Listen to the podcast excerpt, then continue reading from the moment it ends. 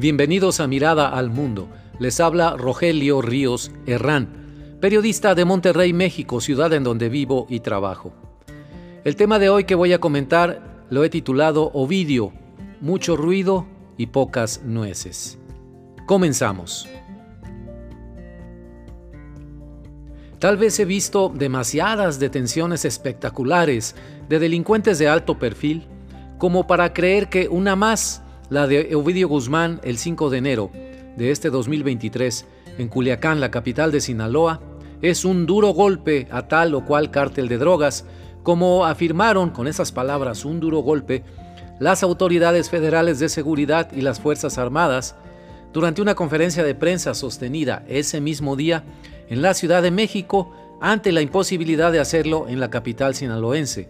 Culiacán estaba tomada por el crimen organizado. Tal vez lo que he visto anteriormente, es decir, la poca eficacia de la captura de altos jefes del narcotráfico, en vista pues de que las organizaciones criminales siguen funcionando sin gran merma de sus actividades, siguen prácticamente como si nada. Bueno, todo esto me ha convertido en un escéptico. Para empezar, estimados amigos, no se ha aclarado todavía la responsabilidad de cada autoridad, desde el presidente de la República, secretarios de la Defensa y Marina, hasta la Policía Estatal de Sinaloa y el gobernador de ese estado, que participó en la primera captura de Ovidio Guzmán, esto fue en octubre del año 2019, en Culiacán precisamente. Ovidio fue rápidamente liberado por una orden directa del presidente López Obrador. Así lo reconoció él durante una de sus conferencias matutinas. Yo di la orden, dijo López Obrador. Ahora que Ovidio es recapturado en Culiacán, el simbolismo de la acción disminuye y disminuye mucho ante el antecedente de su liberación inaudita e inexplicable en el año 2019. Además, por la sospecha de que la presión de su nueva detención en este 2023 provino del gobierno de los Estados Unidos. Más allá de estas reflexiones que surgen al calor de los hechos, para los ciudadanos comunes y corrientes no habrá beneficio inmediato alguno ni en Sinaloa ni en el resto de México.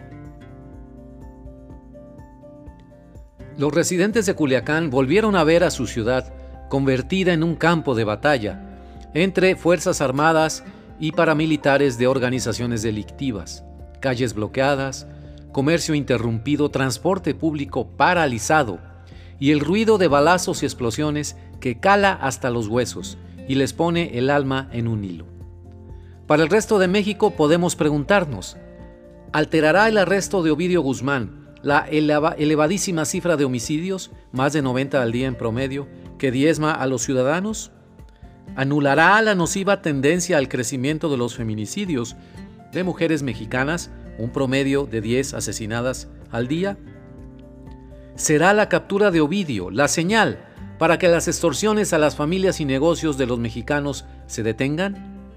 Las carreteras y caminos serán de ahora en adelante seguras y confiables una vez liberadas de asaltantes y delincuentes?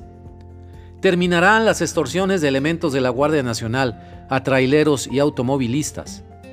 ¿Habrá un efecto colateral benéfico para disminuir el tráfico y la trata de personas, la explotación sexual de niños a manos de pederastas y las violaciones y acoso sexual a las mujeres?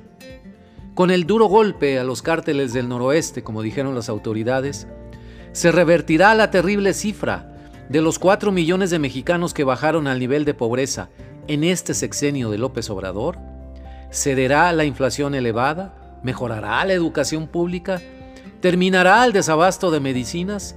Finalmente, ¿habrá un cambio en la estrategia de seguridad para alejarla de los abrazos no balazos? ¿Valdrá la pena el sacrificio de las vidas de tantos soldados, agentes y policías caídos en cumplimiento de su deber? Las respuestas a todas las interrogantes se resumen en un simple no.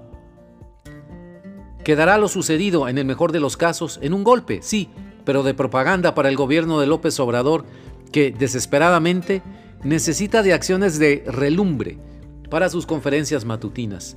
Mucho ruido y pocas nueces como decían nuestras abuelitas. Para usted y para mí en la querida Sinaloa o en cualquier parte de México, la vida, la vida de todos los días seguirá igual que hasta ahora, con el alma en un hilo. Estamos en guerra y no se ve el final. Feliz Año Nuevo 2023, queridos amigos. Hasta la próxima.